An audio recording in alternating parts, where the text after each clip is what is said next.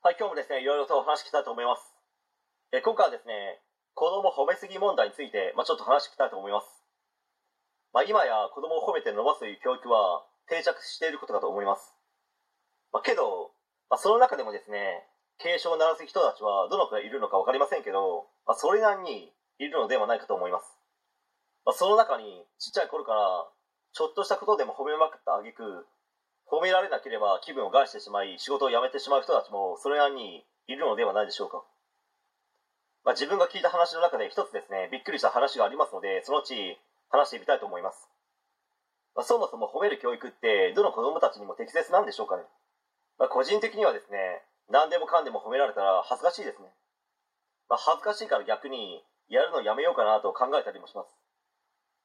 まあ、認められるというのであればそれは素直に嬉しいですけど、まあ、それもまた認めてくれる人にもよるんですよね、まあ、例えば勉強にしても一流大学の名誉教授の方に認めてもらえたならば誰もが嬉しいのではないでしょうか。けどそこら辺の T シャツを裏返しに着ているおっさんに「君すごいね勉強できるんだね大したもんだよ」と言われても1ミリも嬉しくないですよ、まあ、その前に T シャツ裏返せよと光栄で言いたくなります。子供の教育を考える場合にですね絶対に考えなければいけないことそれは社会に出た時にちゃんと仕事をやっていけるのかという部分ですよ結局教育ってここにつながってるわけですよ、まあ、それなのに何をするにも褒めてばかりいて大丈夫なのかな将来苦労しないのかな社会に出てからちゃんとやっていけるのかなと心配になってしまいます。しかしですね現にその問題が問題として上がってきているわけですよ。